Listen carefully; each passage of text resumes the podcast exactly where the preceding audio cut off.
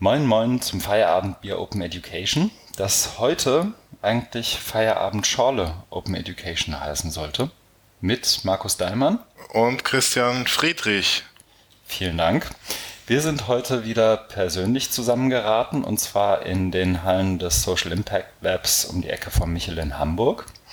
Und wie man der charmanten Anmoderation vermutlich entnehmen konnte, trinken wir schon wieder kein Feierabendbier, sondern Feierabendschorlen, dafür aber zumindest verschiedene. Markus, was trinkst du? Ich habe Apfel-Maracuja.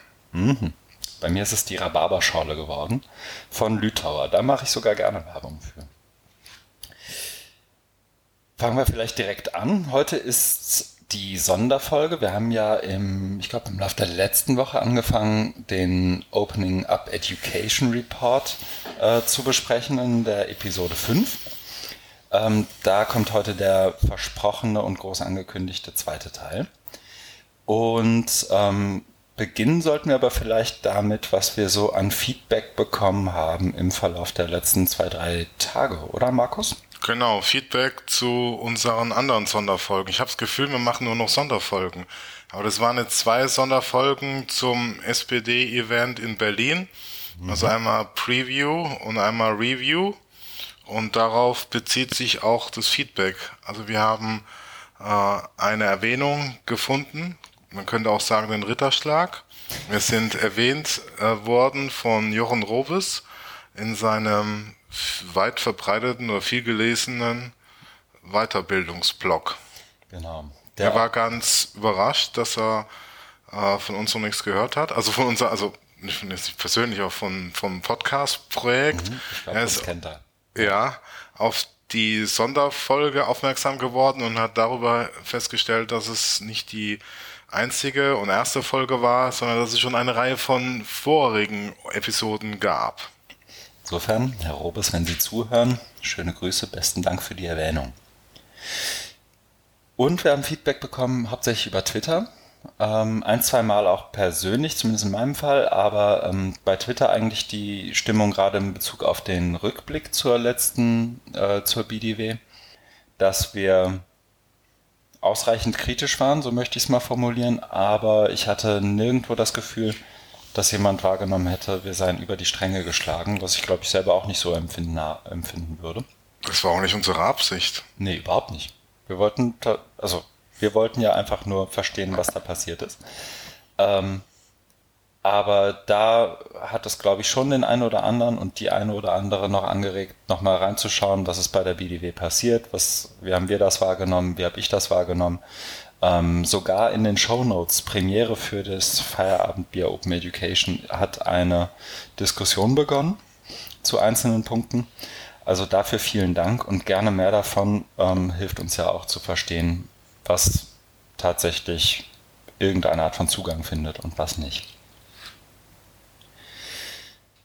Fangen wir vielleicht direkt an mit den Themen. Äh, darf ich noch einmal nachhaken? Aber natürlich. Die, die Nachlese, die habe ich nämlich auch eingetragen. Mhm. Weiß nicht, ob du jetzt da mit Absicht drüber gegangen bist. Nein, Scherz. Nein, ich wollte, das ist eins der Themen. Ach so, okay. Also ähm, ich habe heute Mittag oder Nachmittag äh, per Twitter erfahren, dass äh, der Domi Dominikus Herzberg sich zu einem persönlichen Gespräch mit Jürgen Handke getroffen hat. Das hat sich ja im Vorfeld abgezeichnet. Also mhm.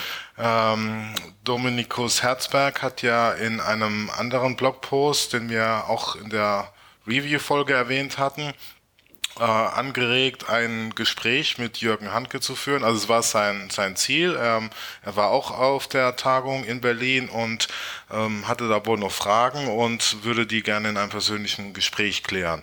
Daraufhin mhm. hat Jürgen Handke gemeint auf Twitter jederzeit und hat ihm seine Büronummer äh, zugeworfen, zugetwittert. Äh, dann hat er den Hörer in die Hand genommen, die haben sich verabredet und haben sich dann in Marburg getroffen. Das geht deshalb leicht, weil Dominikus Herzberg, so wie ich es verstehe, an der Technischen Hochschule Mittelhessen in Friedberg ist. Das ist nördlich von. Frankfurt und nach Marburg ist es da nicht so weit. Mhm. Und dann kam es eben zu diesem persönlichen Gespräch, dass er dankenswerterweise auch wieder in seinem Blog Denkspuren verarbeitet hat. Mhm. Und ähm, da ist mir jetzt immer so eins, ich habe nochmal noch mal, äh, drüber gegangen. Da ist mir eins aufgefallen, was jetzt nochmal anschließt an unsere Kritik der Keynote von Jürgen Handke, dass in diesem Blogpost sehr schön rauskommt, wo die eigentliche Stärke des Konzepts Inverted Classroom ist, nämlich in in, ich würde mal sagen, in so einer Innenperspektive. Also die, die Logik und die, ähm, das didaktische Konzept wird da, wird da ähm, schlüssig erklärt, auch die ähm, Genealogie oder die historische Genese, also wie das entstanden ist mit, mit ähm, analogen äh, Werkbüchern oder Workbooks und hin zur Digitalisierung. Das finde ich alles total schlüssig. Nur äh, unsere Kritik war ja dann, oder meine auch, dass in der Keynote das Konzept des Inverted Classrooms zu sehr extrapoliert wurde, also in so einer Außenperspektive. Also mhm. er hat das, was er so nach innen im, im, im, in, ähm, im Innenleben ne, aus, ausführt und, und äh, durch durch jahrelange Erfahrung immer weiter optimiert hat und das wirklich sehr schön macht. Das hat er ein Stück weit zu sehr mh, extrapoliert und general, also übergeneralisiert, mhm. würde ich sagen. Also ich hoffe, ich drücke mich jetzt nicht so akademisch aus, aber das ist einfach so, wie ich es wahrnehme, dass es zu was ähm, Größerem gemacht wird und da kommen wir genau. nämlich genau wieder das zu unserem Punkt. Das Potenzial wird überschätzt. Ja, genau, da kommen wir ja wieder zu unserem Punkt, dass ähm, dadurch, dass es dann so ein Stück weit auch brachial über diese ganze Digitalisierungsdebatte gelegt wird, der Raum genommen wird für andere Ansätze. Mhm. Genau, so ein bisschen das Pestizid, das die Biodiversität verhindert.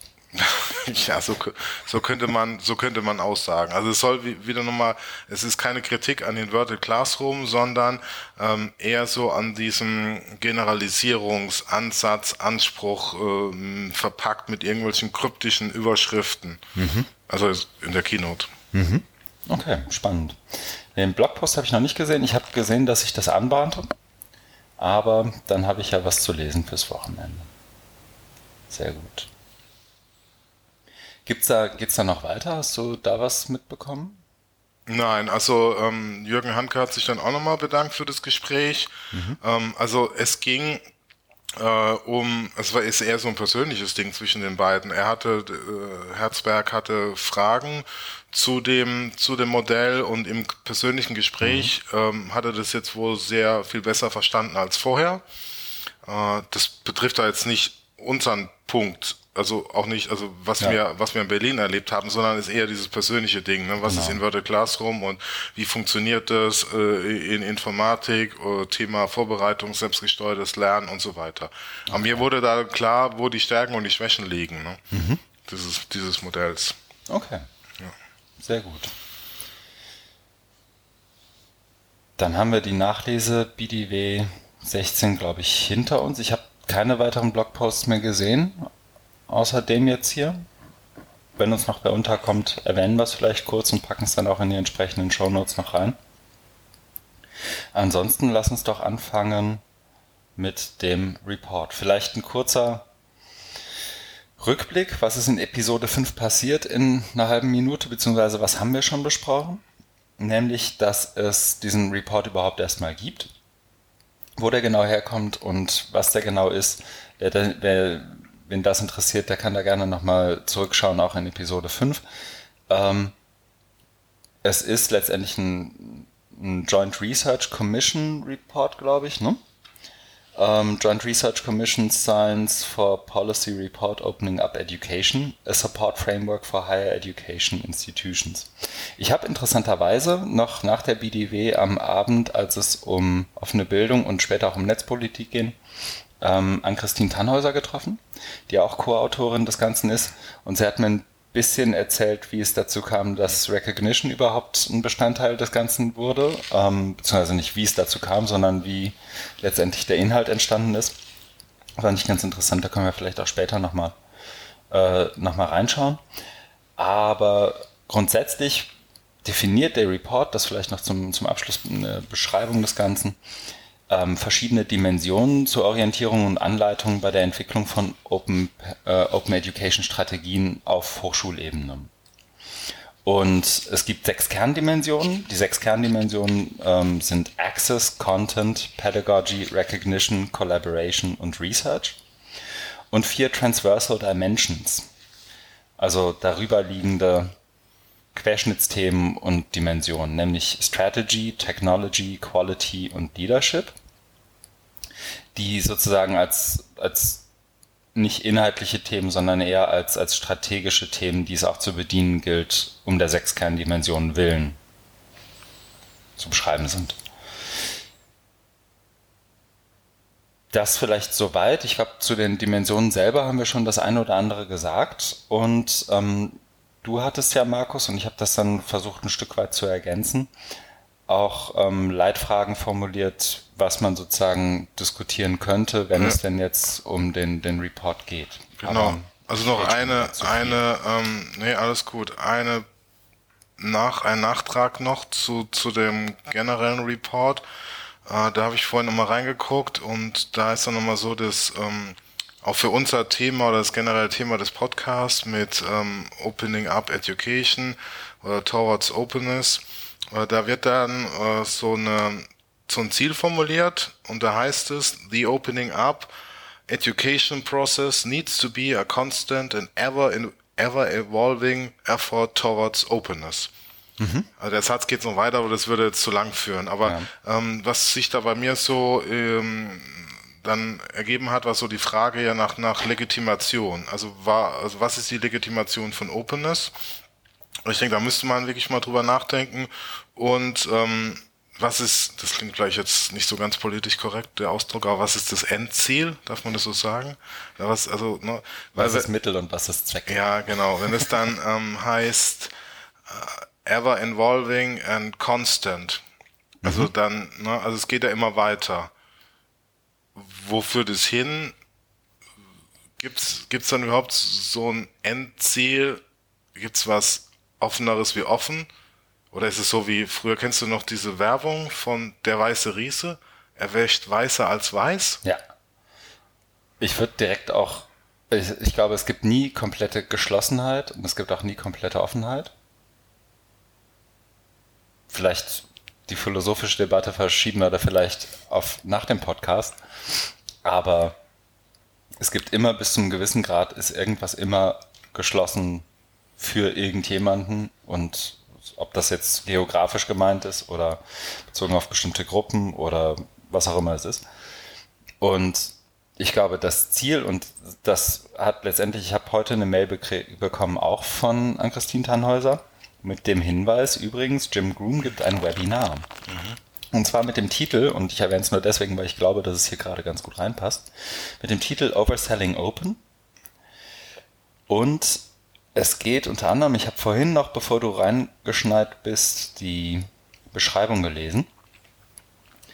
Ähm, und da lese ich nur den letzten Satz auch der Beschreibung vor. This discussion will explore the conflation of open education as an ethos, with OER as a political economic movement that obfuscates deeper funding issues in higher education. Also die, die schon fast Überspannung des Bogens Open Education als Allheilmittel zum Zweck. Genau, das ist, trifft das wirklich sehr gut. Trifft hier, glaube ich, ganz gut. Und ja. vielleicht das nur noch, auch wenn wir den kleinen Werbeblock wenn wir kein Geld dafür kriegen. Aber das Ganze findet statt am 13. September am Nachmittag, 17 Uhr. Wer da also noch rein möchte, so wie ich das verstehe, ist eine spanische Website, ist das Ganze kostenfrei. Ja, Acceso Libre. Link packen wir in die Show Notes. Ja, und jetzt habe ich dich unterbrochen und du hast hoffentlich nicht den Faden verloren. Nein, ähm, was in diesem Satz, den ich äh, zitiert habe, mit diesem ever involving and constant process wohl auch mitschwingt, ist so dieses ständige Antreiben und auch so ein Stück weit ähm, pädagogischer oder politischer Aktionismus. Das kennen wir ja auch aus der OER-Szene in äh, England oder in Deutschland, dass man sich da immer wieder auch ein Stück weit motivieren muss, ähm, man muss weitermachen, man muss Leute überzeugen, man darf nicht zurückfallen. Also vielleicht schwingt auch so die Gefahr mit. Vielleicht ist es auch so ein Jojo-Effekt wie beim Abnehmen. Also dass, dass wenn man, also dass wenn man, oder irgendwie ist wohl so die Gefahr dahinter, dass wenn ich einen gewissen Grad an Offenheit erreicht habe und dann nicht weitermache, mhm. dass dann wieder die große, das große böse Schließungsmonster kommt und das, was offen ist, wieder zurücknimmt oder pendelt wieder in die andere Richtung schwingt. Das große böse Schließung. Ja. Ich glaube, ab und zu wird es echt Sinn machen, hier jemanden dabei zu haben, der sich mit Organisationstheorie richtig gut auskennt, oder? Weil das wirkt auf mich alles immer sehr, ähm, als könnte man auch Change-Theorien wahnsinnig gut genau auf solche Themen hier anwenden, weil es ja nun mal um Veränderung geht. Ähm, ich glaube, dieser Aktionismus, den begrüße ich grundsätzlich erstmal schon, wenn man sich im Klaren darüber ist, was man finanziert und was man fördert und was das für Konsequenzen hat. Also die Diskussion hatten wir zwei ja, glaube ich, auch schon öfter.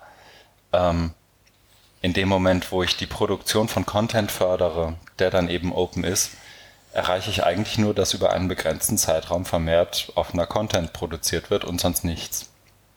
Wenn ich aber mir darüber im Klaren bin, dass es auch um Themen wie eben Change Management, Kulturwandel, ähm, Qualifizierung, Weiterbildung, Ausbau von technischer Infrastruktur, um offen produzieren zu können, geht und offen arbeiten und offen lehren zu können geht, ist das ja wieder, hat das wieder einen ganz anderen Effekt.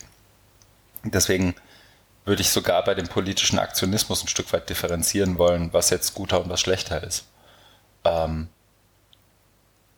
aber grundsätzlich finde ich eigentlich es ist, es ist schade, dass das, was an Volumen gerade bewegt wird in dem Bereich, in dem wir arbeiten, schon als Aktionismus und als hier bewegt sich ganz viel empfunden wird von den zentralen Akteuren. Also auch das vielleicht noch ein Nachklapp zu BDW. Mhm. Du hast ja an jeder Ecke, Mensch, hier passiert so viel. Ich finde, hier mhm. passiert nicht viel. Hier wird viel Content produziert, hier wird mal, hier startet mal eine MOOC-Plattform, dann geht sie wieder pleite, dann wird sie wieder übernommen und hat auf einmal ihren Sitz in Stuttgart. Aber grundsätzlich passiert hier noch viel zu wenig.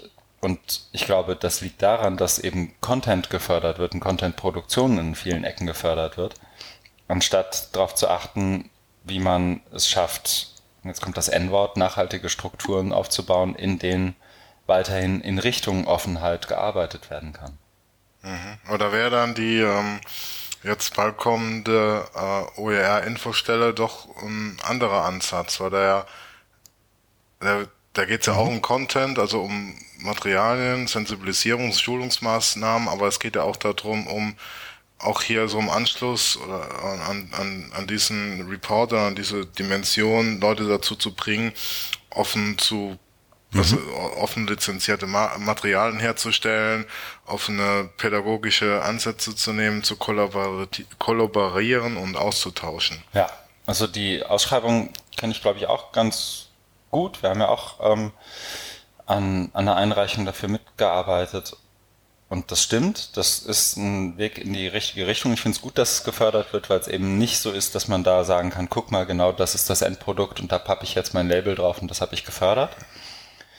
Ähm, aber ich bin gespannt, wie das dann tatsächlich auch in, der, in die Förderlogik passt. Ob dann, also meine Erfahrung mit solchen Geschichten ist dann eher, dass die Kriterien, die vorher festgelegt wurden, ähm, zur Quantifizierung des Impacts oder wie auch immer man dann, wie, wie auch immer man es dann formuliert, oft so aufgebaut sind, dass sie eben eine fluide Arbeit, eine agile Arbeit zusammen mit den jeweiligen Lehrenden nicht immer fördern, aber vielleicht bin ich da auch zu kritisch.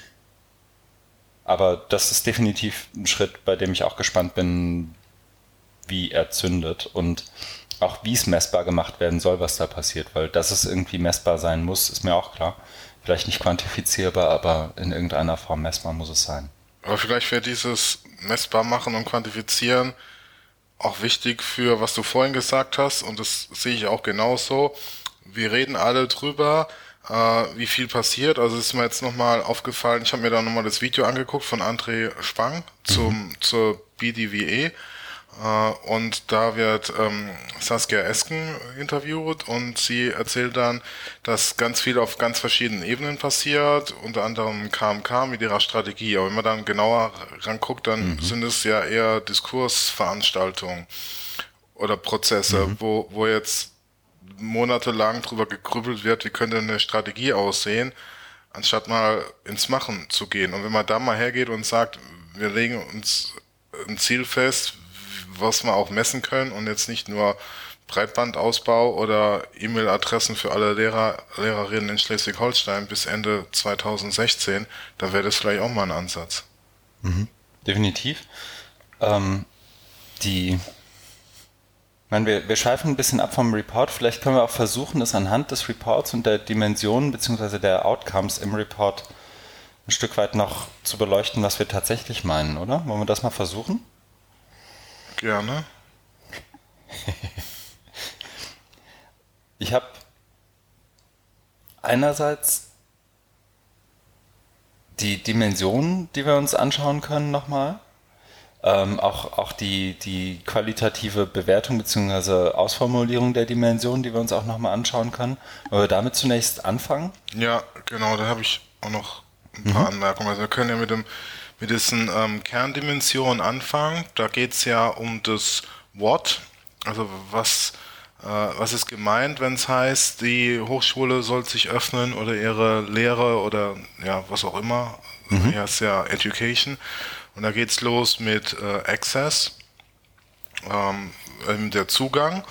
Äh, sollen Hürden äh, abgebaut werden, um mehr Menschen Zugang zu Programmen, Kursen, Content zu verschaffen. Mhm. Ich glaube, das ist soweit relativ unstrittig, weil da gibt es ja auch eine längere Tradition. Da gibt es die Open Universities, äh, die also in England 1969 angefangen haben und dann so als Role Model über die ganze Welt ausgestrahlt sind und gibt ja viele weitere Open Universities jetzt mhm. auf der ganzen Welt und da ist eben so egal was wer du bist äh, brauchst keine formale Bildungszugangsberechtigung, sondern jeder, jede ist herzlich willkommen zu studieren bei uns. Mhm. Das ist so der Access. Ne? Das ist, ja, muss ja irgendwo anfangen, machen die Türen auf und ihr könnt alle rein. Das heißt, das Offenheitsverständnis da eins Offenheit ist die Abwesenheit von Barrieren und Hürden. Genau. Und vollkommene Offenheit auf der Access-Dimension wäre eben das Wegfallen jeglicher Art von Hürde, was, glaube ich, faktisch nicht möglich ist, gerade von der technologischen und geografischen Hinsicht. Ja, es, es geht auch, ähm, also Zugang zur Hochschule und da ist das Verständnis von Hochschule als äh, Ort ähm, der Wissensgenerierung, Wissensverarbeitung, Wissensdokumentation. Mhm und Wissensarchivierung. Mhm. Und eben da, da heißt es hier auch noch, dass ähm, der irgendwie Doorway zu, zu Knowledge sollte eben auch möglichst offen und, und frei sein. Also dass, mhm. dass du eben über den Zugang Hochschule Zugang zu, zu Wissen bekommst. Mhm.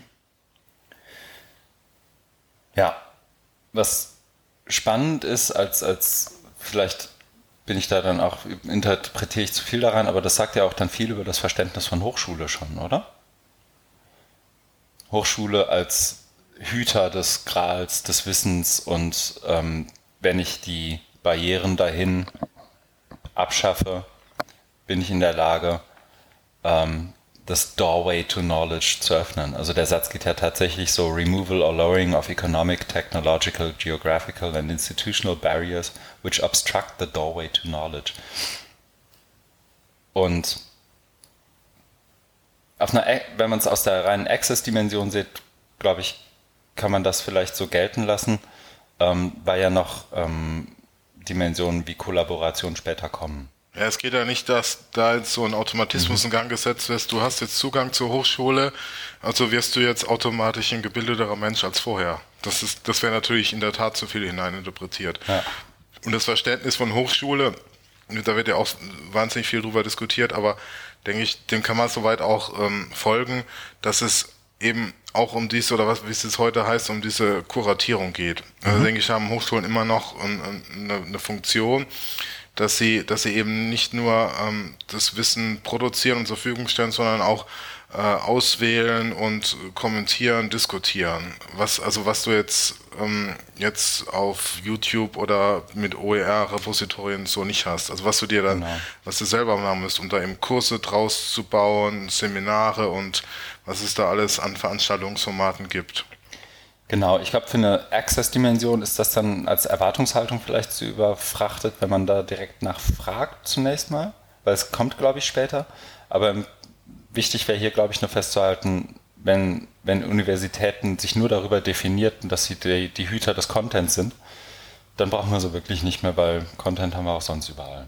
Ja, aber das ist ja eben nicht. Genau. Sondern da, da geht es ja um mehr. Aber das, meine, das ist ja hier auch sehr verkürzt. Da kommen wir jetzt wieder in eine ganz andere Diskussion rein. Also sowas ähm, aus, der, aus der Soziologie äh, mit äh, oder Bildung, also Bildungsgerechtigkeit. Ähm, da gibt es ja äh, viele mhm. Arbeiten von äh, Pierre Bourdieu, die feinen Unterschiede. Also wenn du als, verkürzt gesagt, wenn du als Arbeiterkind an der Uni kommst und die Uni nimmt dich auf, ähm, ebenfalls ein Offenheitsverständnis hast, dann mhm. ist eben, hast du einen ganz anderen Habitus und bist dann umgeben von Akademikerkindern und hast es dann viel, viel schwerer, ähm, dich ähm, mhm.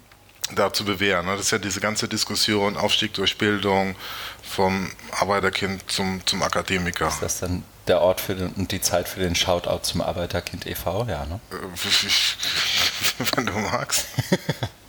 okay, hiermit passiert. Äh, die nächste mhm. ähm, Dimension wäre Content. Ja. Und da denkt man, ja, da wird eben alle möglichen Materialien, die man so für Lehre und Lernen braucht, genannt. Das ist, da gehe ich auch voll mit. Da ist mir aber ein, ähm, eins dann aufgefallen, nämlich ähm, da werden eben diese ganzen äh, Typen an Materialien aufgeführt, ja. aber dann heißt es, es kann auch any other type of educational materials sein. Und dieses diese Zuspitzung oder ja diese Qualifizierung von Material als educational, mhm. das hat mich immer auch sehr gestört bei dieser ganzen OER-Kiste, nämlich äh, warum, also das E in, in OER, ja. äh, warum muss, also was, was ist überhaupt educational? Äh, da kommt man schnell in so eine Didaktisierungskiste rein oder könnte auch noch polemischer sagen, in so eine Infantilisierungskiste, ne, dass es vorher geprüft wird und ob es äh, pädagogisch wertvoll genug ist von der Bundesprüfstelle für pädagogische Materialien, kriegt es dann einen Stempel drauf und dann darfst genau. du es nehmen. Und das, das, das automatisch im formalen Bildungskontext, wenn wir Education sagen. Ja, aber das, das, das finde ich Quatsch. Das, das mhm. ähm, infantilisiert uns. Äh, es geht um, um Materialien und das, das kann alles sein. Ich würde überhaupt keine Klassifizierung vornehmen oder Qualifizierung, sondern ich würde sagen, nehmt, was er kriegt und bearbeitet es, diskutiert es und im Prozess des Abarbeitens äh, kommt, man, kommt man ja dahinter. Wenn du, wenn du nie die Bildzeitung liest, sondern immer nur FAZ, dann wie willst du das, also wie willst du das einschätzen? Man muss sich ja mit dem, man muss sich ja mit allen möglichen Quellen auseinandersetzen, um, um dann eben im Abarbeiten dieses Verständnis zu entwickeln, was jetzt daran der pädagogische Wert ist oder was, mhm. was mir das hilft und bringt in meinem in meiner äh, Persönlichkeitsbildung auch oder meinem Wissenserwerb oder meinem Kompetenzerwerb. Mhm. Ich weiß noch, dass bei Mapping OER immer die Diskussion zumindest in Teilen von, von Unverständnis begleitet war, wenn man gesagt hat, auch Curricula, auch ein Syllabus einer, einer Universität, auch eine bestimmte Art, einen Workshop oder ein Seminar zu führen, zu begleiten und darüber was zu schreiben, sei eine Open Educational Resource. Da haben sich schon viele dran gestört, weil das Verständnis tatsächlich ein ganz klassisches, in Anführungszeichen war, zumindest beim Teil der Truppe. Eine Educational Resource kann nur ein, in der engsten Definition, ein Lehrbuchartikel sein, das dann eben offen lizenziert ist was auch immer das wieder heißt. Wobei, wenn man sich mal die äh, klassische Definition von OER anguckt, wie es auch das MIT praktiziert hat 2001, dann waren ja genau so Dinge drin wie Literaturlisten und, und Syllabus und, und, mhm, und so Sachen. Genau. Also diese ganzen Kontext- und Randinformationen, weil die haben sich ja dann damals entschlossen, äh, sich zu öffnen und um die Dinge frei in die Welt zu geben, damit jeder äh, damit was anfangen kann. Also dass du siehst, wie wird da, wie sieht so ein Stundenplan und wie sieht so ein Semesterplan aus mhm. in so einem MIT-Kurs, wie sieht die Literaturliste aus, kann ich, ne, das, das ist ja unheimlich wichtig, ne, dass ich hier ja. ein Verständnis kriege, was bringt mir, wenn ich nur die Lehrbuchartikel äh, kriege und gar nicht weiß, wie, in welcher Form die jetzt diskutiert werden, wie die mhm. Aufgaben sind. Mit welcher Frage im Hinterkopf soll ich das denn jetzt lesen? Wenn das fehlt, ja. ist es auch nur eine Bleiwüste, eben digital. Genau. Ich habe noch, und auch das packe ich in die Show Notes, ich glaube, die habe ich schon geschickt im Laufe des Tages. Ich bin auf einen sehr guten Twitter-Thread gestoßen, der wunderbar in 5, 6, 7, 8, 9 Tweets aus meiner Sicht sehr verständlich aufzeigt, wo die Grenze zwischen OER und den viel um den sagenumwobenen OEP, den Open Educational Practices ist. Und zwar fragt Robin DeRosa, ähm, ob es ein neues Akronym, ob OEP ein neues Akronym für ähm, Open Pädag äh, offene Pädagogik, also Open Pedagogy ist. Und daraufhin antworten unter anderem John Becker, Mike Caulfield, äh, Jameson Miller, der, wie ich finde, eine sehr treffende und auch in 140 Zeichen lesbare und verständliche Definition hinkriegt. Und jetzt muss ich sie nur noch finden.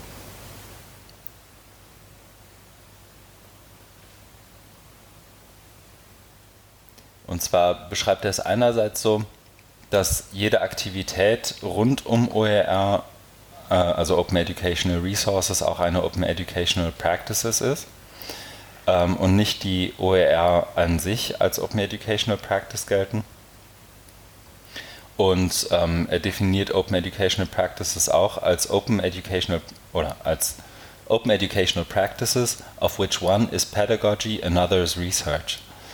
Und das zeigt, glaube ich, auch auf, dass es letztendlich alles ist, was ein Forschender, ein Wissenschaftler an einer Universität tut, weil außer Forschung und Lehre und ein bisschen Admin und auf Projekte bewerben ist ja eigentlich nichts. Ne? Ich packe das mal mit rein. Ich habe das sicher nicht in seiner Fülle wiedergeben können, aber definitiv lesenswert, weil auch ein paar Links noch mit dabei sind, die definitiv weiterführen. Ja, und es zeigt ja, dass es da wohl immer noch Diskussionsbedarf gibt. Also was wir ja auch ausführlich schon in verschiedenen mhm. Folgen oder auch auf dem OER-Festival hatten, dieses mhm. Thema, ne? was sind denn diese OEP denn mhm. eigentlich, was bedeutet das? Und das ist ja ein schönes Beispiel, dass, ähm, dass es anderen Leuten auch so geht. Ja. Und ich glaube, das tut uns auch gut, wenn wir da immer wieder drüber reden und das auch gerne immer kritisch hinterfragen. Was, was bedeutet das? Das also jetzt für, für, diesen, äh, für diese Content-Dimension aus dem Report nochmal, was bedeutet das E in OER? Ja. Und da äh, auch ein reflektiertes Verständnis dafür entwickeln und auch also sich bewusst werden, was sind die Implikationen, wenn man sich zu sehr auf das E versteift und da so einen normativen Anspruch hat, das muss jetzt hier äh, peer-reviewed, qualitätsgecheckt, lehrbuchartig, mhm. mundgeschnitzt, handgeblasen, was auch immer, in irgendeiner Form leicht, äh, leicht verdaulich, Micro-Häppchen-Learning, was weiß ich, was es da für einen Quatsch gibt. Mit der sein. richtigen Metadatenbank im Hintergrund. Genau. Mit der richtigen, oder ja. mit den richtigen Metadaten, die es dann tatsächlich auch überall auffindbar machen und das immer. Und voraussetzen, alles, was ich da jetzt raushaue, ist für immer da. Genau, also da werden einfach, das, mhm. das, das ist glaube ich schon so eine Überleitung zur nächsten Kategorie, mhm. da werden ähm, viele Dinge durcheinander gebracht, beziehungsweise sehr unreflektiert verwendet, nämlich Jetzt bin ich bei meiner Lieblingskategorie, äh, nämlich Pedagogy, mhm. was ja auch meine Profession betrifft. Deswegen habe ich da nochmal genauer reingeguckt. Und ähm, da, da wurde mir jetzt nochmal so klar, dass da einiges durcheinander geht, nämlich da heißt es am Anfang, um, Openness in Pedagogy refers to the use of technologies to broaden pedagogical approaches. Das reicht jetzt eigentlich, das Satz geht noch weiter. Also ähm, es geht mir hier das um diesen... Das sogar mir auf, als Nicht-Pädagoge äh, und als niemand, okay, der und zwar, studiert hat. es geht um diesen Use of Technologies und mhm. da habe ich mir also als Bemerkung rangeschrieben, Technikdeterminismus. Mhm. Also, na, also eigentlich, man könnte ja sagen, Pädagogik ist auch schon eine Technik, oder es wird er als Kunst bezeichnet, aber da gibt es auch Technologien, ne, Techniken, wie man ähm, mit Menschen arbeitet, wie man Lehre gestaltet. Aber das ist jetzt hier nochmal so zugespitzt und die meinen hier mit Technologies natürlich ähm, die viel genannten ICTs, also die mhm. Information Communication Techn nicht Technology. Die Tafel an der Wand, die ja auch eine Technologie ist. Genau, genau, mhm. das sagen die hier nicht, aber, aber genau, genau das meins. Und das ist einfach eine vollkommen verzerrte Haltung oder, oder eine Aussage, die man hier hat, was, was mit, mit Openness oder mit Open Pedagogy gar nichts zu tun hat. Daher wäre es mhm. vielleicht auch mal ratsam, in weitaus ältere Literatur reinzugucken. Da gibt es viel aus den 60er, 70er Jahren, wo es so eine große Welle gab ähm, an, nicht auch so der Zeit, dem Zeitgeist geschuldet damals, an ähm, Open Schooling, Open Curriculum,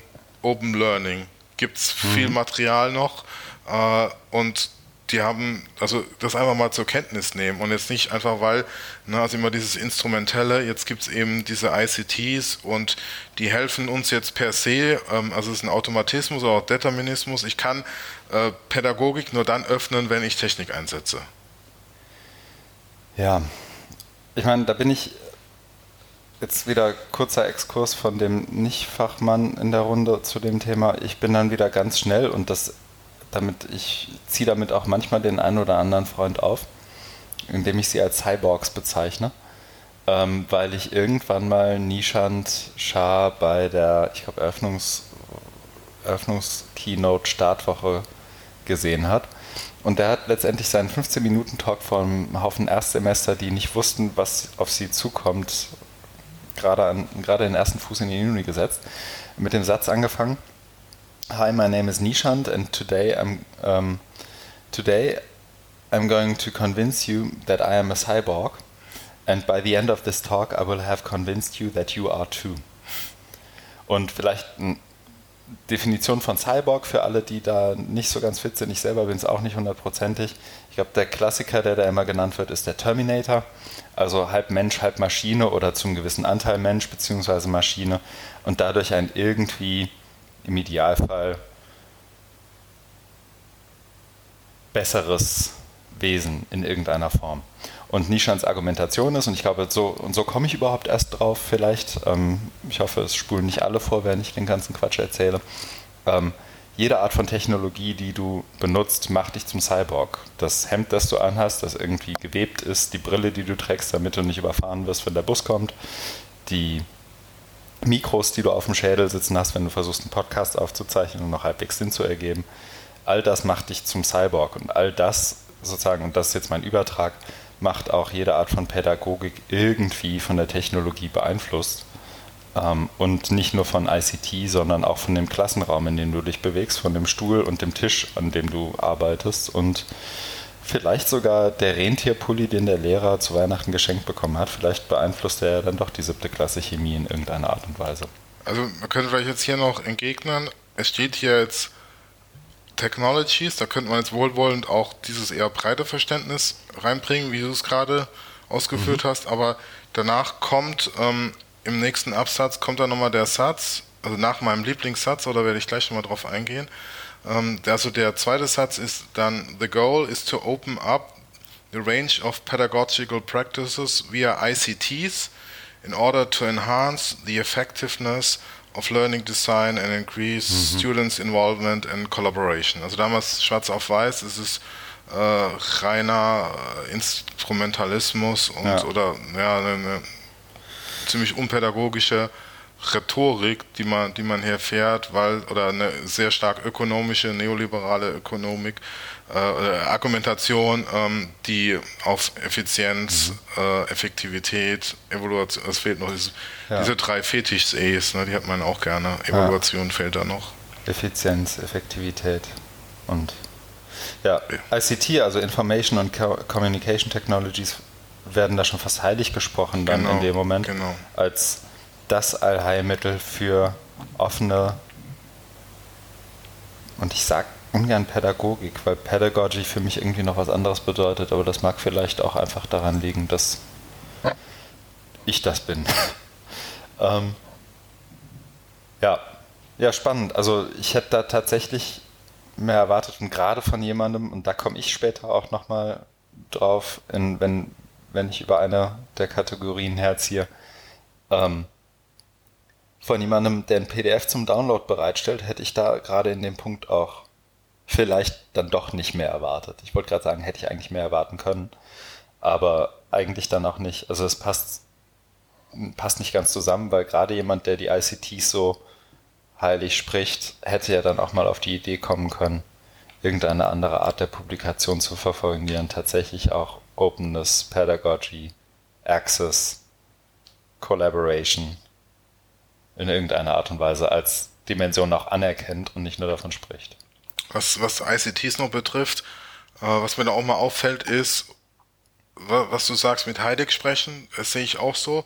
Und was mich da stört, ist, dass es eben nicht auch nur ausdifferenziert wird, sondern es wird so, ich weiß gar nicht, wie man das nennt, also es wird immer so als ein Buzzword genommen, ein mhm. Stück weit auch ähm, mystifiziert, ne? also Stichwort Heiligsprechen mhm. und damit ist alles schon gesagt. Aber die machen sich ja auch nicht die Mühe. Ne? Also du hast es ja eben sehr praktisch ähm, er erläutert mit, mit den fehlenden annotierbaren Tools. Mhm. Aber wenn man das nun mal äh, allgemein, ich bin ja mehr so der Generalist, ne, der ein bisschen auf einer Metaebene drüber nachdenkt, wenn man das nun mal so betrachtet, ähm, da machen die sich nicht die Mühe, diese Tools zu nennen, sondern, oder wir sprechen auch von Werkzeugen oder von ICT, aber was ist es denn? Ne? Was sind das für Prozesse? Das finde ich, weit, fände ich mhm. weitaus spannender, als immer nur via ICTs und damit, gut, der, der Kürze des Reports geschuldet, aber ich finde es halt wahnsinnig verkürzt und, und wirklich mystifiziert, dieses ICT, um, um oder ähm, jetzt nochmal so ein abgefahrenes Wort zu nehmen, äh, aus der Soziologie von Bruno Latour, geblackboxed. Ne? Also es wird, es, es, es ist ja. die Blackbox, ne? Und da guckt keiner rein. Aber das Spannende, die Musik spielt ja, also politische und Machtbeziehungen spielen ja in der Blackbox. Ne? Und das ist natürlich auch mal so eine Strategie, das zu verschleiern. Deswegen wird es geblackboxed. Ja, und dazu kommen noch, ich meine, wir haben ja jetzt erst zwei Dimensionen vorher besprochen und das waren Content und Access. Und was mir hier total fehlt, und ich glaube, das meinst du auch ein Stück weit, ist und das ist ja auch keine ganz, also wirklich keine neue Diskussion. Bei Open Educational Resources kommt man auch immer irgendwann dahin. Wie ändert sich denn das Szenario, in dem Lehrende und Lernende untereinander, aber auch miteinander interagieren und gemeinsam lernen? In dem Moment, wo Open Access da ist, wo Ressourcen änderbar werden, wo Lernende auf einmal auch selber ihren Kram produzieren können, mit dem sie lernen, den selber remixen können dadurch ändert sich ja auch wahnsinnig viel in dem, was man hier als Pädagogik bezeichnen würde. Genau, und jetzt kommen wir zu meinem Lieblingssatz, wenn ich da mal reingrätschen kann. Also der Highlight, das ist natürlich jetzt im Ironiemodus, mhm. der absolute Highlight, der beste Satz dieses ganzen Reports ist, ich gespannt. Pedagogical approaches with an emphasis on the learner are very suitable for open education. Problem gelöst. Ja, ich weiß, ob er das in seiner, in seiner Paradoxie ähm, gleich erkennt. Was, also finde den, mhm. wir können ja auch einen Aufruf machen, finde den Fehler. Ne? Mhm. Also da ich habe mir vorhin auch nochmal die Mühe gemacht. Versuch starten? Sehr gerne. Da wird eine Richtlinie ausgegeben und letztendlich eine Priorisierung und eine klare Zielvorgabe schon fast gemacht, indem man sozusagen es implizit fordert als very suitable die, die Betonung und die, die Lernendenzentrierung in den Mittelpunkt zu stellen für Open Education. Also, vielleicht ist das gar nicht der Punkt, den du meinst, aber ich finde, Open Education bedeutet eben auch, dass es gerade auch was die Betonung, wer, wer denn nun wichtig ist, offen lässt. Ja du, vorweggenommen. ja, du bist so halb auf der richtigen halb Spur. Auf der richtigen Spur. Also wenn man sich mal anguckt, was heißt denn Pädagogik? Mhm. Wenn man dann, wenn man dann, also mit Priorisierung, da bist du schon auf der Richtung, aber wenn man dann hinschreibt, also Pädagogik ist per se auf Lernende ausgerichtet. Und ja, dann zu sagen, das ist, glaube ich, große also, Dissonanz zwischen Theorie und Praxis. Aber also ja. ich, man könnte, ich weiß nicht, ob das jetzt zutrifft, aber man könnte das mhm. so als Strohmann-Argument nehmen, dass also der Pädagogik unterstellt wird, es gibt auch nicht lernerzentrierende Ansätze, also die jetzt mhm. auf, nur auf den Lehrenden zentriert sind, das ist eine Unterstellung, das ist dieses Strohmann-Argument. Und dann zu sagen, wir brauchen die Lernerzentrierung, das ist, Entschuldigung, das ist ein Riesenquatsch. Dann Weil ist das Pädagogik, das wie bei Personalized Learning. Ja, ja, aber mir geht's mhm. hier darum zu sagen, es hat immer was mit dem Lerner und auch mit dem Lehrer zu tun. Also da kommen wir mhm. ja auch zu dem Thema, was wir in der letzten Folge nicht mehr behandeln konnten, aus Zeitgründen zu diesem ähm, Diskurs Learnification. Das betrifft es mhm. nämlich genau. Ne? Also das, das, da habe ich aber nochmal ähm, diese Argumentation aufgeschrieben. Da können wir in einer anderen Folge nochmal drauf eingehen. Aber mir geht es eben darum, zu sagen, Leute, was ist denn Pädagogik? Das hat immer was mit dem Lerner zu tun. Und jetzt zu betonen, also es, äh, mit, mit dem Emphasis on the learner, das ist ja mhm. dieses, diese perfide Unterstellung. Ne? Also, also die, implizit wird gesagt, es gibt auch pedagogical approaches without an emphasis on the learner. Und, Und glaube, das ist eine, das ist eine ungerechtfertigte Unterstellung. Also, weil wenn du das einfach mhm. ernst nimmst, ne, von der Bedeutung, was Pädagogik ist, kannst du es gar nicht geben. Genau, ich glaube, es gibt, aber, und ich glaube, da stimmst du mir zu, es gibt genug Ansätze und genug Praktiken, die sich als, jetzt bleibe ich mal im Englischen, Pedagogical Practices bezeichnen, aber nach der Kerndefinition dann vielleicht keine sind.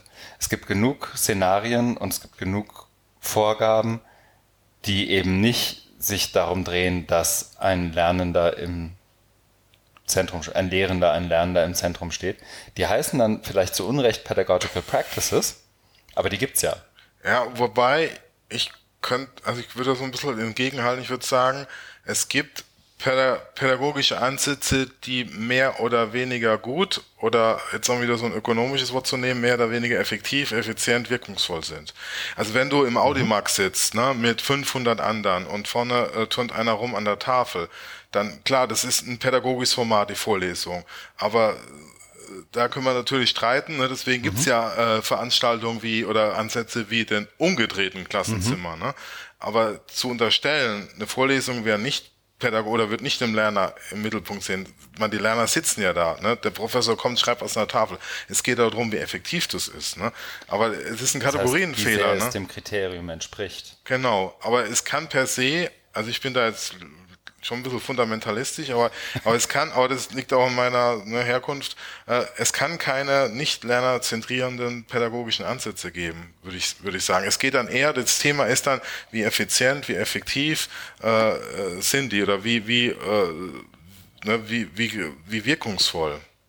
Aber von, vom, also es mhm. geht ja auch nur um, um, um das, also es ist wirklich was ganz Abstraktes. Von der, von der Anlage her sind es immer. Die Umsetzung, da können wir natürlich drüber streiten. Ich verstehe, wo du herkommst und ich glaube, im Prinzip muss man dir recht geben, aber in der Praxis würde ich es tatsächlich ein Stück weit anders charakterisieren, als du es tust, einfach weil ich nicht der Meinung bin, dass jedes und da, da widersprechen wir uns dann vielleicht nicht jedes, nicht überall, wo formal gelernt wird, steckt auch Pädagogik dahinter. Und trotzdem wird es als solche bezeichnet. Jetzt habe ich das P-Wort doch gesagt. Aber ähm, die und ich glaube, das ist das, worauf hier sehr, sehr unbeholfen zugegebenermaßen angespielt wird. Ja, also das Thema ist ja, was es geht, ähm, dass man gucken sollte, also es, ich würde den Satz einfach weglassen, weil wir wirst gucken, es gibt eben gute und schlechte pädagogische Ansätze, keine Frage. Und dass man gucken muss, wie kriegt man jetzt mit einer Öffnung oder mit sowas wie Inverted Classroom hin, das, das, das zu verbessern. Darum geht's doch. Mhm. Na, aber so, na, ich glaube, die sind da auf eher dünnem Eis, was so, was so das, das Theoretische betrifft. In also dem die, Moment, wo sie die, ICT sagen, kann das auch ein Fax sein. Genau. Oder, oder hier geht's ja wirklich um so ganz ähm, wissenschaftstheoretische, metatheoretische Annahmen und die, die sind einfach total schief hier. Mhm. Ne? Und man könnte daraus jetzt ableiten, auch da ist so, so ein Pädagogengebäsche drin, ne? weil ähm, ohne ICT könnt ihr keine gute Pädagogik machen. Weißt du, wer für den Teil, wer den Teil mitverfasst hat zu Pädag Pädagogie? An, an Christine Tannhäuser? Ich glaube nicht. Ich, ich, nee, ich weiß es auch nicht. Da müsste ich jetzt erst nochmal. Vielleicht steht das irgendwo. Vielleicht kriegen wir es im Verlauf noch raus. Da müsste Aber ich nochmal nachhaken. Vielleicht wäre es auch spannend zu gucken, wer das war und ob das jemand war, der auch so eine fundamentalistische Pädagogikausbildung hat, wie der Herr Daimann hier zu meiner Recht. Können wir Oder? gerne machen. Guck mal vielleicht mal nach. Weil vielleicht liegt auch darin dann einfach das Missverständnis. Ja, ich glaube auch. Also aber ich, da, da bin, da gucke ich einfach viel zu genau hin mittlerweile. Ähm, was, was steckt da dahinter? Ist ein bisschen so, wie wenn man mir versucht, ein Auto zu verkaufen, ja. Wollen wir zur nächsten Kategorie? In Gerne. Betracht der Zeit. Recognition. Ähm, hier haben wir letztendlich eine, wie ich finde, zunächst mal vollkommen einleuchtende Zweiteilung. Nämlich geht es einmal um Issuing of Certificates und alles, was irgendwie in die Wortwolke Certificate irgendwie einzuordnen wäre, jede Art von Badge, jede Art von alles, was ich irgendwie erreicht habe und was mir irgendwie bescheinigt wird, würde ich jetzt hier erstmal der Einfachheit halber als Certificate bezeichnen. Das ist sozusagen die eine Seite der Medaille. Die andere Seite der Medaille ist die Recognition of Certificates. Und darum geht es letztendlich. So, und dann stellt sich aus meiner Sicht vor allem die Frage, wie wer wann was wie und warum ausgibt, anerkennt, haben möchte und wie viel, welchen Grad von Open Education das dann noch hat. Ähm, ich bin überhaupt nicht der Meinung, dass ich eine Recognition, also die Zertifizierung in irgendeiner Form und Open Education ausschließt. Education ist nun mal formelle Bildung und auch und Recognition ist ein essentieller Bestandteil davon. Ähm, ich bin aber hier nicht so weit, und das ist vielleicht auch wirklich der Kürze geschuldet, bin aber hier nicht so weit, dass ich irgendwie irgendeine Art von Mehrwert in der Kategorie für mich strategisch als Einrichtung erkenne. Ich glaube, jede Universität mit ihrem Hoheitsrecht ist in der Lage zu sagen, ja, es geht darum, dass wir was ausgeben und ja, es geht darum, dass das irgendwer anerkennt. Es also, geht auch um die Anerkennung, wenn jemand kommt und mhm. hat ein, ne, ein Zertifikat genau. ähm, von der OER University, ob du als hoheitliche genau. Institution das anerkennst. Genau, und auch das ist ja, glaube ich, keine Neuigkeit. Also spätestens mit der MOOC-Debatte hat ja irgendwann hat ja jeder darauf gewartet, Mensch, wann erkennt denn jetzt irgendeine große Uni mal alle edX-Kurse zu Programming an? Ähm, das ist, glaube ich, das stimmt und ich finde, da liegt ein wahnsinniges Potenzial auch in Open Educational Formaten. Ähm, ich würde mir hier halt wünschen, dass man sozusagen, weil das ist ja sozusagen als Handreichung gedacht, die nicht direkt impliziert oder nicht direkt direkt umsetzbar sein soll, ähm, nach, nach Zieldefinition, aber schon einen Anlass dazu geben soll, also die richtigen Handlungsfelder aufzuzeigen. Und gerade hier hätte ich mir gewünscht, weil die Zielgruppe ja hiervon jetzt auch Nicht-Experten von Open Education sind, was sind denn mögliche Ansätze, da jetzt strategisch als Hochschule darauf einzugehen? Und einfach nur zu sagen, ja Mensch, ihr könntet doch MOOCs anerkennen oder was auch immer dann gemeint ist, ist mir ein bisschen zu dünn. So, also ich glaube, es wird, es wird eingegangen auf ähm, Weiterbildungssektoren und, und wie das dann am Arbeitsplatz geht. Ähm, es wird, glaube ich, auch irgendwo fällt das, das Stichwort Konsortien, ähm, entweder in dem Teil oder in einem anderen. Aber wie das dann, wie das genau gehen soll und auch auf Technologie wird hier wiederum nicht eingegangen, was ich bei Recognition essentiellen Bestandteil finde. Wie funktioniert das denn? Und Übertragbarkeit. Äh, ungern Blockchain einwerfen, aber was, was sind denn, wie funktionieren Badges, wie funktionieren klassische Zertifikate, wie funktioniert sowas? Will man sowas bei LinkedIn? Ist das dann auch noch Open Education oder muss das irgendwas anderes sein? Das sind alles Sachen, wo ich mir ein bisschen mehr Fleisch am Knochen gewünscht hätte, gerade für jemanden, der damit anfängt. Weil wenn der das nächste Mal in den, nächst, in den Recruiter von Xing läuft, dann erzählt er ihm möglicherweise noch das und auf einmal denkt er, Xing würde Open Education machen und dann haben wir den Salat. Also da hätte ich mir, glaube ich, einfach mehr Wegweisendes gewünscht. Genau. Also ich finde es sehr gut, wie du es ausgeführt hast. Also jetzt auch nochmal so auf diese Ambivalenzen ähm, hin und Fragen. Also ich würde mal zwei Sachen ergänzen. Also einmal auf der, was mir da auch fehlt, so formell gesehen, ähm, ist ja das, das Thema Recognition of Prior Learning. Da gibt's ja auch schon, glaube ich, vor MOOCs ähm, eine mhm. äh, Entwicklung, ähm, äh, auch im Zuge der Bologna-Reform. Und da hat ja dann eben mal so ein Wandel stattgefunden, dass ähm, früher war es, glaube ich, so, dass du ähm, nachweisen musstest, hier, liebe Uni München, ich habe in Heidelberg was gemacht, bitte erkennt es an. Dann hat ja. Uni München gesagt, jetzt, aber wie passt es uns? Da musst du jetzt nochmal ausführen, da musst du jetzt nochmal genau erläutern, warum wir dir das anerkennen sollen. Dann haben, also Bologna sollte eben ne, so einen einheitlichen europäischen Raum und gegenseitiges Anerkennen und Förderung mhm. der Mobilität, also die Leute sollen ins Ausland gehen, erwerben da was, dann muss es ja wieder anerkannt werden. Deswegen hat man das umgedreht und gesagt, jetzt muss die Hochschule nachweisen, warum sie es nicht anerkennt. Ne? Also die, die Beweislast umkehren. Sehr gut, genau. Das ist Als alter Gebrauchtwagenhändler habe ich das tatsächlich noch Ja, drauf. wunderbar. Und das andere ist so aufs ist informelle, das geht so in die Richtung, was mhm. du gesagt hast mit Badges und äh, LinkedIn, das, das fehlt mir auch. Also da, da ist ja wirklich, das sehe ich auch äh, viel Musik drin, dass wenn ich jetzt durch irgendwelche offenen Kurse, äh, Angebote im Internet, da was erwerbe und da einen Nachweis kriege, ähm, ja, Blockchain, sowas in die Richtung oder einfach so ein, so ein Umrechner, so ein Währungsrechner, mhm. vielleicht sowas. Ne? Also da, da müsste man also, was bedeutet das jetzt und oder auch generell, also da erwartet jetzt wahrscheinlich keiner, dass da jetzt irgendwie die Lösung ist, aber es geht ja darum, dass man das Thema mal aufmacht und es also äh, überhaupt thematisiert. Genau. Dass es da Probleme gibt. Also so ein Reporter hat auch, hat auch wieder, wie, wie wir es hatten bei der letzten Folge mit der Keynote von, von Hanke, also hat auch die Aufgabe, auf gewisse Problemkonstellationen, Problemstellen hinzuweisen ne, und sagen, da müssen wir jetzt dran. Ja. Und wenn man das gar nicht thematisiert, finde ich es auch dünn. Genau, das, also das, das führt zu einer eindimensionalen Behandlung des Themas letztendlich. Und das ist schade, weil da ist wirklich mehr drin. In Anbetracht der Zeit.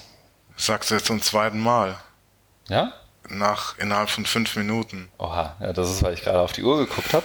Wir sind nämlich inzwischen bei Minute 56.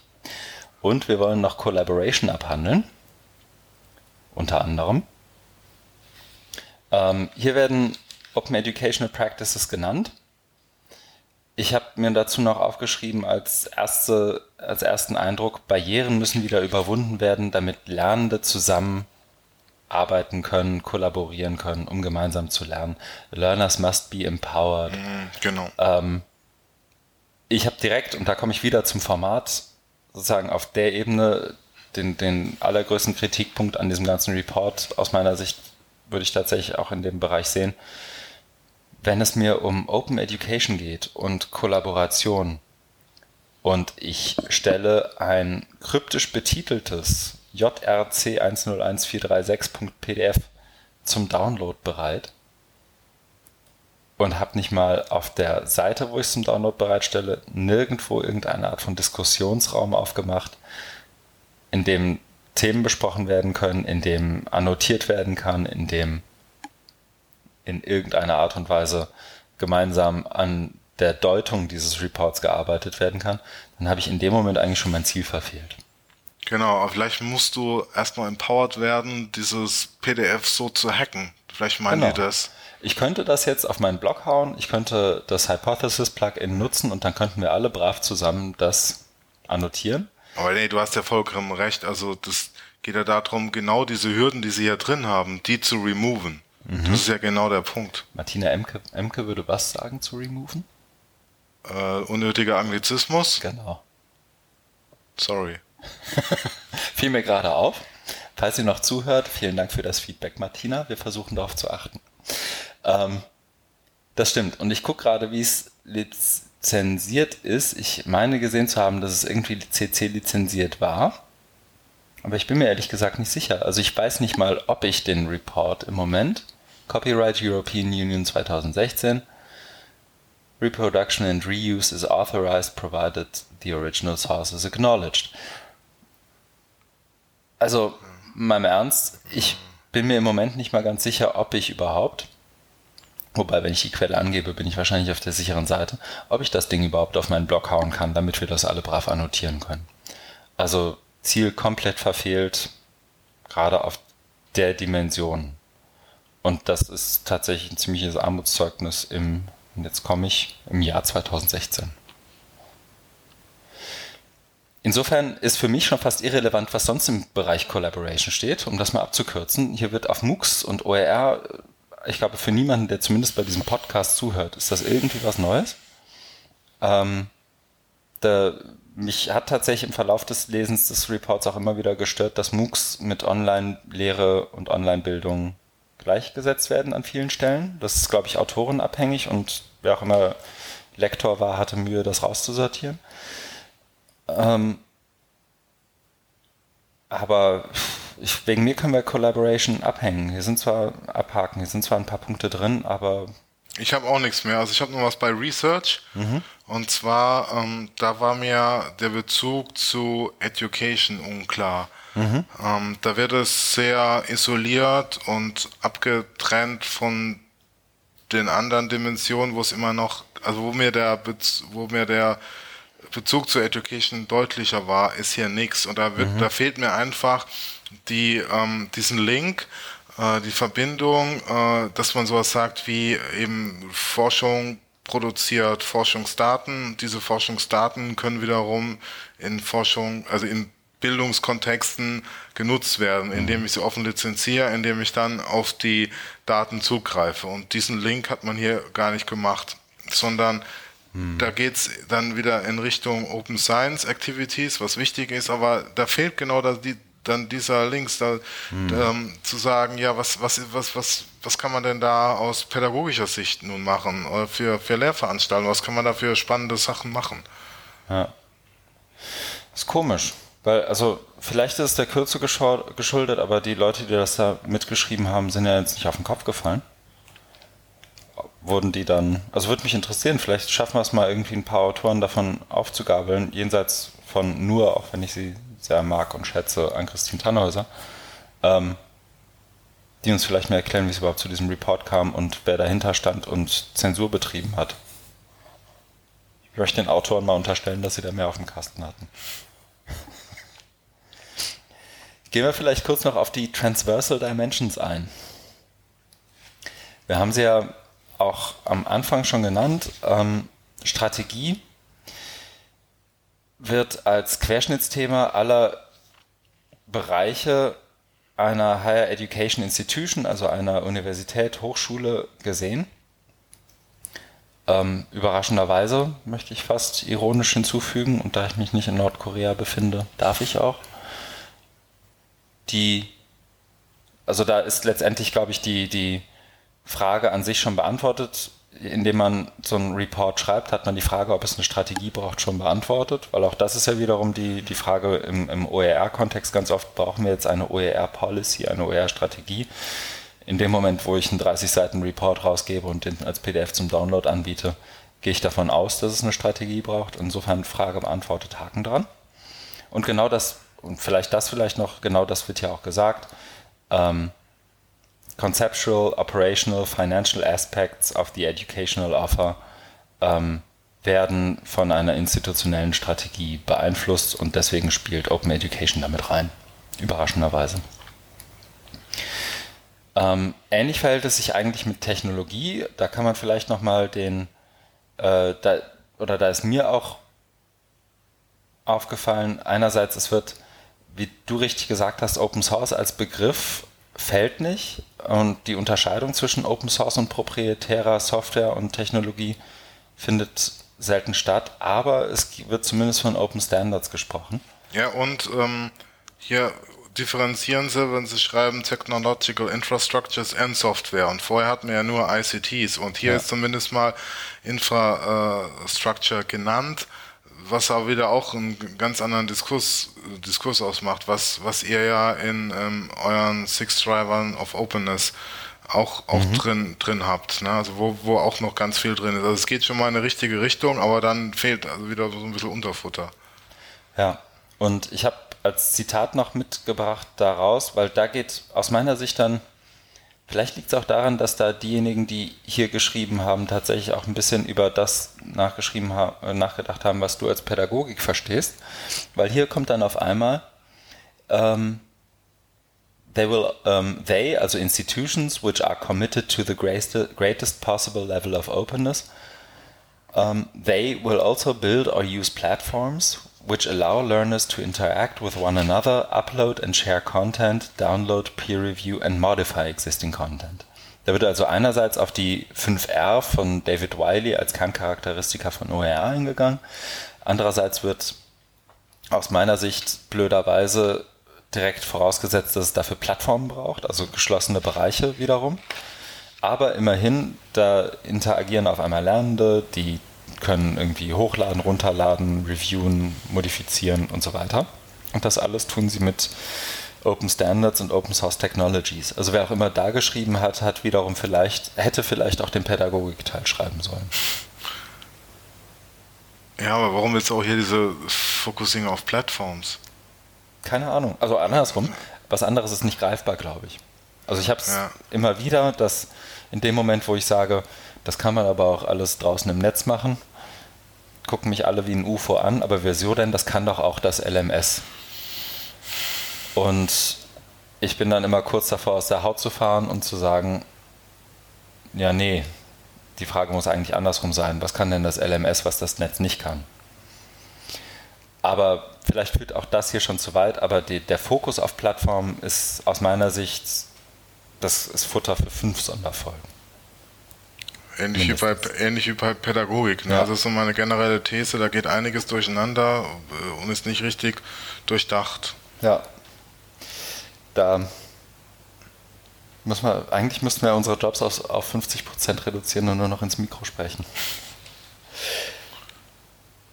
Die nächste Transversal Dimension, Quality. Ähm, es wird auf fünf Konzepte von Qualität eingegangen. Genau, Five Concepts of Quality. Das fällt ja auf, ne? Also die kommen jetzt mhm. hier irgendwie so wie Phoenix aus der Asche, hat natürlich auch wieder so eine Geschichte, weil es mhm. ja ein mhm. EU-Projekt ist und da ist wohl sehr schnell Info aus anderen Projekten und wahrscheinlich aus Interessen reingeflossen ne, zu dieser Qualitätsdimension, weil das sieht ja schon sehr viel ausgearbeiteter, elaborierter aus im Vergleich zur Pädagogik-Section, wo es sehr dünn war, oder eben zur Technology-Section. Da gibt es ja auch schon Arbeiten zu. Also ich weiß, dass es irgendwie irgendein E-Learning-Framework auf EU-Ebene gab, die irgendwann mal 2000 relativ früh für EU-Verhältnisse 2013 oder so gesagt haben. Das sind übrigens unsere Qualitätsstandards für MOOC. Qualität ist ein großes Thema, da genau. lässt sich immer die viel Förder muss gerade sein und da, der Kurs muss so und so aussehen. Da lässt sich immer sehr viel ähm, Fördergeld abgreifen und es mhm. gibt einige Menschen, die sich seit geraumer Zeit darauf spezialisiert haben. Wollen wir Namen nennen? Die kann, die, das würde ich unseren geschätzten Hörerinnen überlassen, sich da eigene Gedanken dazu zu machen. Wir können ja mal gucken, ob wir vielleicht einen passenden Link in die Shownotes unterbringen können. Die fünf Concepts of Quality, vielleicht um sie zumindest genannt zu haben, sind Efficacy, Impact, Availability, Accuracy and Excellence ich finde, da könnte man dann auch, wenn man über Qualität spricht, nochmal einen Schritt zurückgehen und überlegen, wer misst denn hier überhaupt und wer wird gemessen und womit wird der gemessen und wie wird der gemessen. Anstatt zu sagen, das sind unsere fünf Konzepte, das ist hier nur im Ansatz passiert, nämlich es werden die Einrichtung selbst, der Lernende, der Lehrende und der Staat genannt. Ich habe noch Akkreditierungsagenturen in den Shownotes hinzugefügt, wenn sie auch wiederum sozusagen von der Einrichtung oder vom Staat beauftragt werden in ihrem Akt der Messung. Ähm, aber was da wiederum beim Messen passiert, also dieser ganze Themenkomplex Quality, ich glaube, da kommen viele dann zumindest, wenn sie von dem eigentlichen Lernszenario kommen, zu Learning Analytics. Was bedeutet das für Digital Footprints? Was bedeutet das für die Identität dessen, der gemessen wird? All das finde ich hier überhaupt nicht wieder und das enttäuscht dann doch schon fast maßlos, muss ich zugeben. Ja. Okay. Leadership als viertes und die abschließende Transversal Dimension. Ich habe hier nur als ähm, Buzzword Bullshit Bingo noch dazu geschrieben, weil mir echt nichts aufgefallen ist in dem Bereich Inspiring and Empowering People. Definitiv ein Thema. Ich finde, Leadership an sich ist in Organisationen inzwischen nicht mehr unterschätzt, aber ich würde behaupten, in Hochschulen ein wahnsinnig unterschätztes Thema. Ähm, ich habe erst heute einen Artikel dazu geschickt bekommen. Wenn er gut ist, haue ich ihn auch in die Show Notes warum Leadership auch in offenen Organisationen Thema ist, die nicht hierarchisch organisiert sind, weil Leadership ist nicht nur zu sagen, du machst jetzt das und das machst du bitte bis morgen um 12, sondern ähm, zu, zu motivieren und Potenziale aufzuzeigen, sie erkennen, aufzuzeigen, Leute zu motivieren, das tatsächlich hintereinander zu kriegen und das nicht nur mit der Peitsche, sondern auch mit einer Karotte ich gucke mir den Artikel mal an und wenn er gut ist, dann kommt er entweder in den nächsten Podcast, weil das Potenzial schien auf jeden Fall zu haben, oder er kommt zumindest hier in die Show Notes. Aber ich glaube, damit ist Leadership auch fast abgehakt, es sei denn du. Nee, also ich. Bullshit Bingo trifft sehr gut. Da hat man eigentlich, glaube ich, alles drin. Also hier auch nochmal Both äh, Top-Down und Bottom-Up. Mhm. Also das, das nicht zu zentralistisch ähm, erscheint also zu hierarchisch, kann ja auch von unten Graswurzelbewegungen geben. Ja, also ich, also da hätten wir vielleicht auch mal ähm, den Verbindung zu, zu Strategy, ist ja auch eine Transversal Dimension, mhm. genau. Und da fehlt mir auch nochmal so ein Querlink oder, oder Abgrenzung, weil bei Leadership taucht dann wieder Strategy auf und dass es eigene Kategorien ja. sind, ist, ist schon klar, aber das hätte man vielleicht nochmal abgrenzen können oder aufeinander beziehen. Es wird ja eingangs, glaube ich, in der Einleitung von dem Report gesagt, übrigens, das steht alles in Bezug zueinander und mhm. überlappt. Und mhm. ich glaube, damit hat man es sich wahnsinnig einfach gemacht, eben auf sowas nicht achten zu müssen. Mhm. Abschließende Bewertung. Erfüllt das Framework seinen Zweck?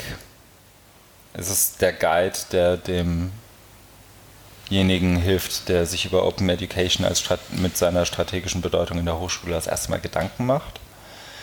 Ähm, ich habe ein Zitat nochmal rausgepackt. This report is a non-prescriptive tool that can be used as needed to develop insights and inspire vision. Also ein ganz bewusst so angelegtes Referenzwerk, das eben nichts vorschreibt, sondern Dinge aufzeigen möchte und Visionen inspirieren möchte. Ja, aber das ist äh, für mich ein Widerspruch zu der Sprache, die die haben. Da wird dann gesprochen, must be empowered. Mhm. Und das würde ich schon als Preskription bezeichnen und nicht als Deskription. Also das ist, ne, also das ist so ein Rumgeeiere, das wird mir jetzt auch mal klarer.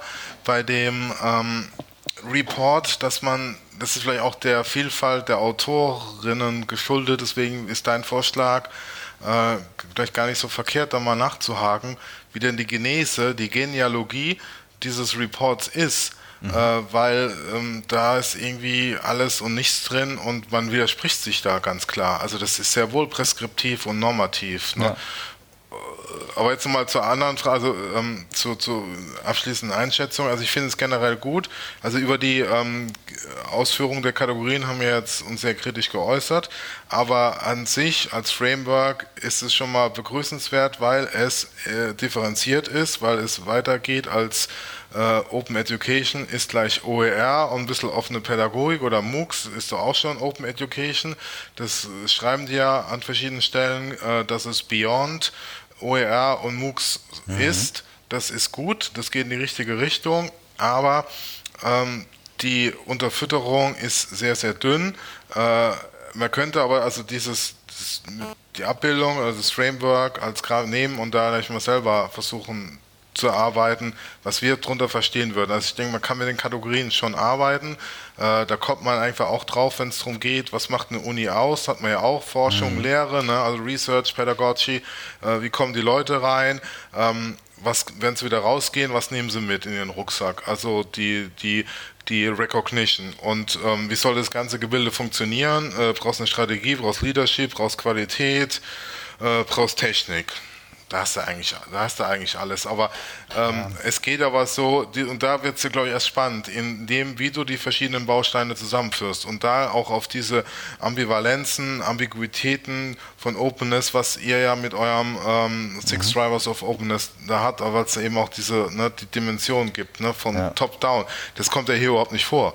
Vielleicht nur als, als Anmerkung, was, was Markus meint mit den Six Drivers of Openness, ist eine ist ein Konzept letztendlich, das wir einmal in Edinburgh bei der OR 16 und jetzt erst kürzlich bei der BDW vorgestellt haben. Ich hau da gerne nochmal einen Link zu in den Shownotes für diejenigen, die das noch nicht kennen.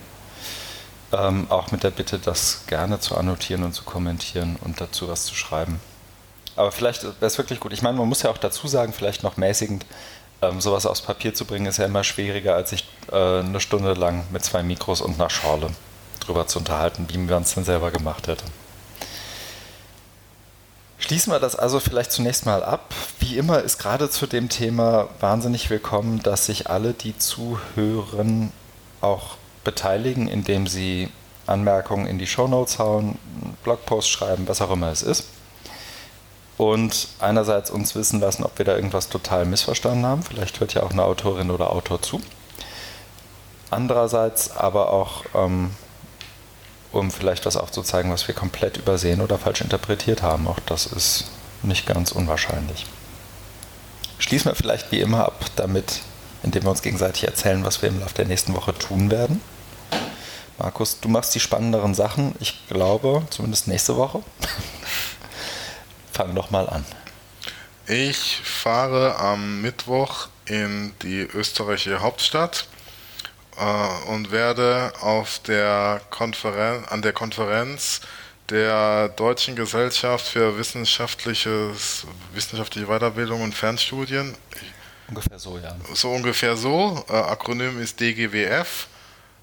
An der Jahrestagung teilnehmen. Mhm. Und eher konservativen Menschen erklären, warum OER eine gute Sache ist. Sehr so, gut. Das heißt, du erhältst einen Vortrag? Genau. Ich mhm. halte einen Vortrag zu OER, zu einer Umfrage, die Kolleginnen und Kollegen an der FH Lübeck initiiert haben, durchgeführt mhm. haben und die Ergebnisse, da geht es darum, OER als Thema in der Weiterbildung. Was ist da so Einschätzung, Wahrnehmung? Mhm. Also die Studie wir stellen wir vor und dann eben noch drumherum ähm, sowas zum Konzept sagen und so ein paar allgemeine Einschätzungen, denke ich, werde ich da noch einbauen. Okay, super. Mittwoch geht's los und dann. Bis Samstag. Bis Samstag. Das heißt, du hast noch ein Wochenende in Wien. Halbes, ja. Halbes Wochenende. Sehr gut. Schlagoberst und das alles. Bei mir ist es so, dass ich sozusagen mit unserem Projekt auf der Zielgeraden bin, was die Prototypenentwicklung angeht. Das ist tatsächlich beliebig aufwendig. Ähm, wenn das nicht wäre, wäre ich gerne gegangen am Samstag, Sonntag direkt jetzt. Und für alle, die vielleicht jetzt noch zuhören und überlegen, was mache ich denn an diesem Wochenende in Hamburg? Das Wetter ist ja so schlecht. Ist es, glaube ich, gar nicht. Ich gehe doch dann zur Python Unconference an der TU.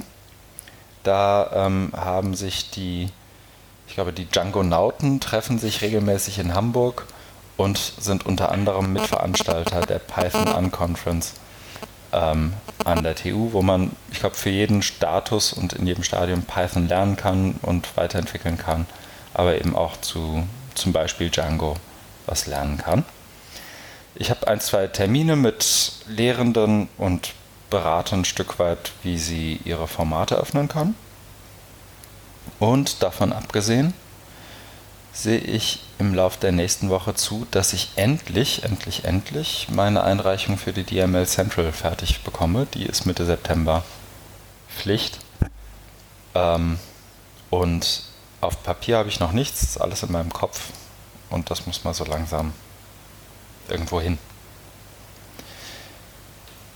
Wer jetzt noch zuhört, dem wünschen wir, weil es Abend ist, einen wunderschönen Abend bis zum nächsten Mal. Feedback und Kommentare jederzeit gerne. Uns gibt es auch in der Podcast-App eures Vertrauens. Und da auch gerne abonnieren, Reviews hinterlassen und all das. Vielen Dank. Bis dahin.